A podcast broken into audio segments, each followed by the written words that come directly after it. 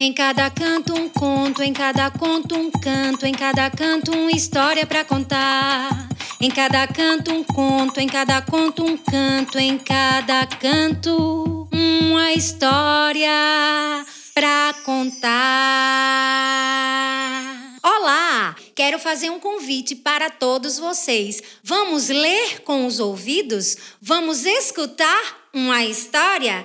Histórias ao pé do ouvido.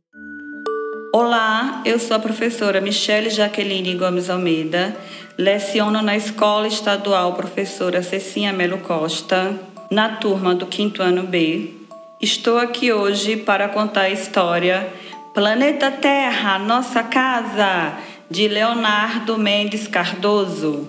O planeta Terra é a casa de todos nós e, como toda casa, também tem seus limites. Os seres humanos, usando de suas habilidades, acabam por produzir uma montanha de coisas que não mais lhes servem, através do funcionamento de indústrias, comércios e residências. A tudo isso que não é mais aproveitado no dia a dia chamamos de resíduos, ou simplesmente lixo. Este é um dos grandes problemas da humanidade onde depositar tanto lixo produzido em enorme quantidade e de forma constante. Existem dois tipos básicos de resíduos: os orgânicos, gerados a partir de substâncias provenientes de matéria viva, e os inorgânicos, que são representados pelos plásticos, metais, vidros, pilhas e baterias.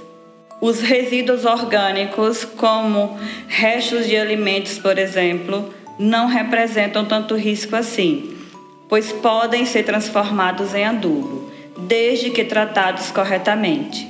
Esses adubos servirão para que possamos cuidar de hortas, jardins e plantações. Mas para isso, precisamos coletar esse tipo de lixo separadamente do lixo inorgânico. Esta é a chamada coleta seletiva. O grande problema são os resíduos inorgânicos, que geralmente demoram muito tempo para se desfazer na natureza, causando a poluição progressiva do meio ambiente. Quando todos esses resíduos são jogados na natureza, produzindo e liberando gases e líquidos tóxicos, temos a contaminação do ar e dos lençóis freáticos, que são rios que ficam embaixo da terra. O ar que respiramos e a água de que necessitamos diariamente vão se tornando cada vez piores para o nosso consumo. Lixos orgânicos, quando indevidamente armazenados, também geram contaminação do meio ambiente, pois sofrem a ação de microorganismos e podem causar doenças.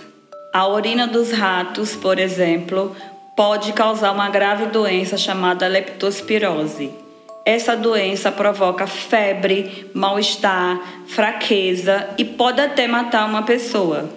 O conjunto de medidas empregadas nesse sentido é denominado saneamento básico. Através do saneamento básico, teremos a despoluição ambiental, principalmente em relação às nossas fontes de água. Por isso, são importantes as redes e as estações de tratamento de água e esgoto, bem como os cuidados com as nascentes de água e as matas que as protegem, assim como os locais onde depositamos o lixo. A coleta seletiva de lixo é uma saída inteligente e fácil para que possamos tornar menor esse problema tão sério. Nos dias atuais, vivemos a fase da reciclagem onde velhos materiais podem ser transformados em novos e úteis objetos, inclusive servindo como fonte de renda para muitas famílias. Essas são algumas das soluções para um problema tão sério criado pelo próprio ser humano. Saneamento básico é questão de cidadania e de inteligência.